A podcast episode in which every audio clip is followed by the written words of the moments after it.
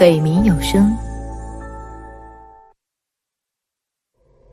欢迎收听由阅文听书出品、北冥有声录制的《我有一座恐怖。屋》，作者我会修空调，领衔主播钱德勒、沐尘、木川七。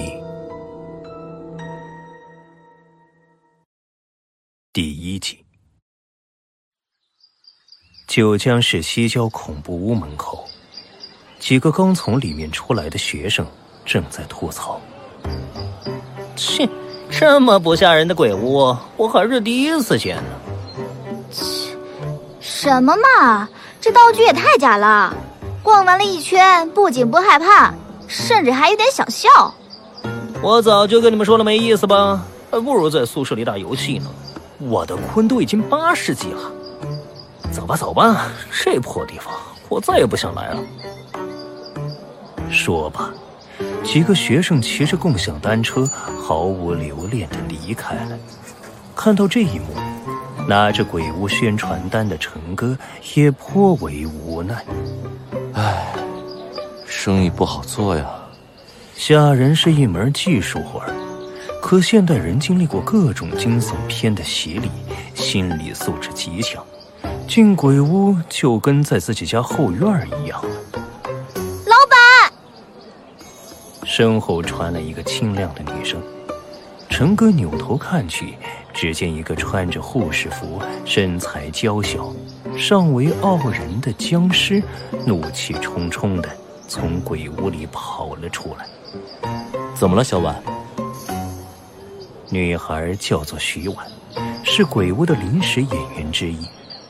徐婉咬着虎牙，攥着袖裙，朝陈哥告起了状。刚才那几个小混球想占我便宜，太过分了吧！他们竟然连僵尸都不放过。走，我们去找游乐管理员，反映一下情况，调一下监控。啊，不用那么麻烦了。我在察觉对方有企图的时候，就先发制人，揍了他一顿。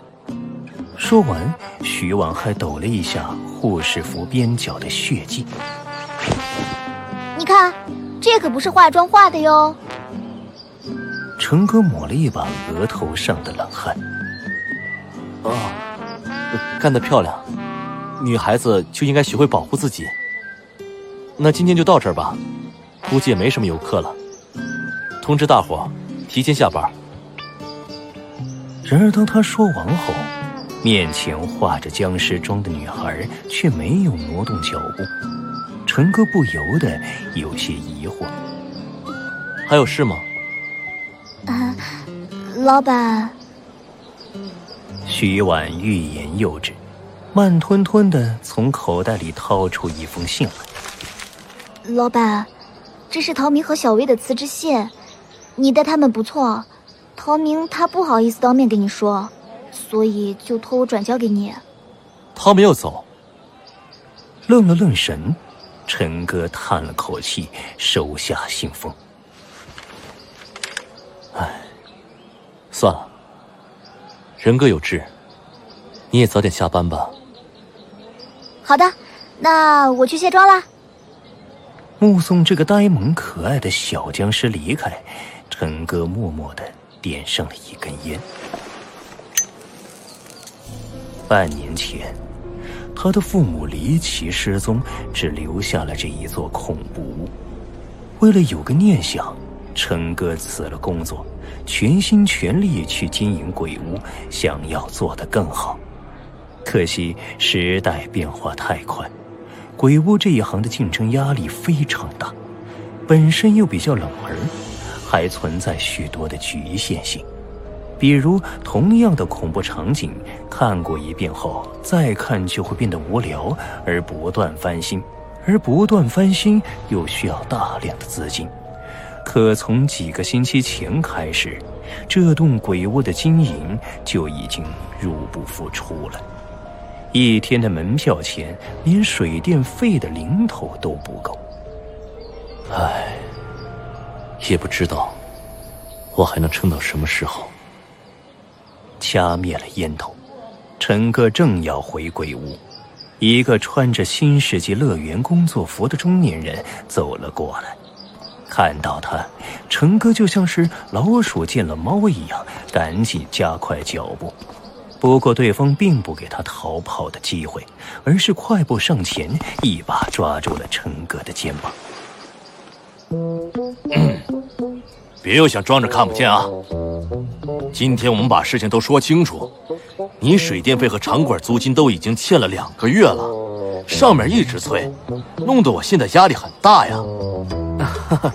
徐叔，不是我不给，是最近资金确实有点困难，你再给我一个月的时间吧。哼，上个月你也是这么说的。陈哥拍着胸脯，一脸真诚。我向你保证，这绝对是最后一个月了。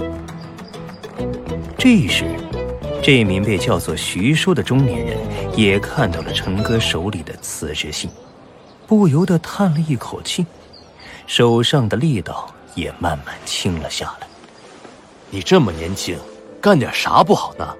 何必活得那么累啊？徐叔，我知道你是为我好。可这恐怖屋对我来说意义不同，算是我父母留给我的一个念想。陈哥父母的事情，徐叔作为乐园管理员，自然也是一清二楚。他没有回话，过了几秒钟，这才轻叹了一口气，软下心来。唉，我多少能理解你的想法。行吧。我尽量再帮你拖几个星期。谢徐叔。哎，别，别谢我，你还是用点心，把鬼屋的门票多卖出去一些吧。送走了乐园管理员徐叔，陈哥直接回到了鬼屋里，开始重复每天的工作：检查器材损耗、维护道具以及打扫卫生。人造血浆快用完了，看来又得再购买一批了。哎，人偶怎么给抓破了？我操！我这装的工艺灯呢？哪个王八蛋给我偷走了？在外人眼中，陈哥是恐怖屋的老板，也算是个自主创业的有为青年。可实际上，这背后的辛酸，只有他自己知道。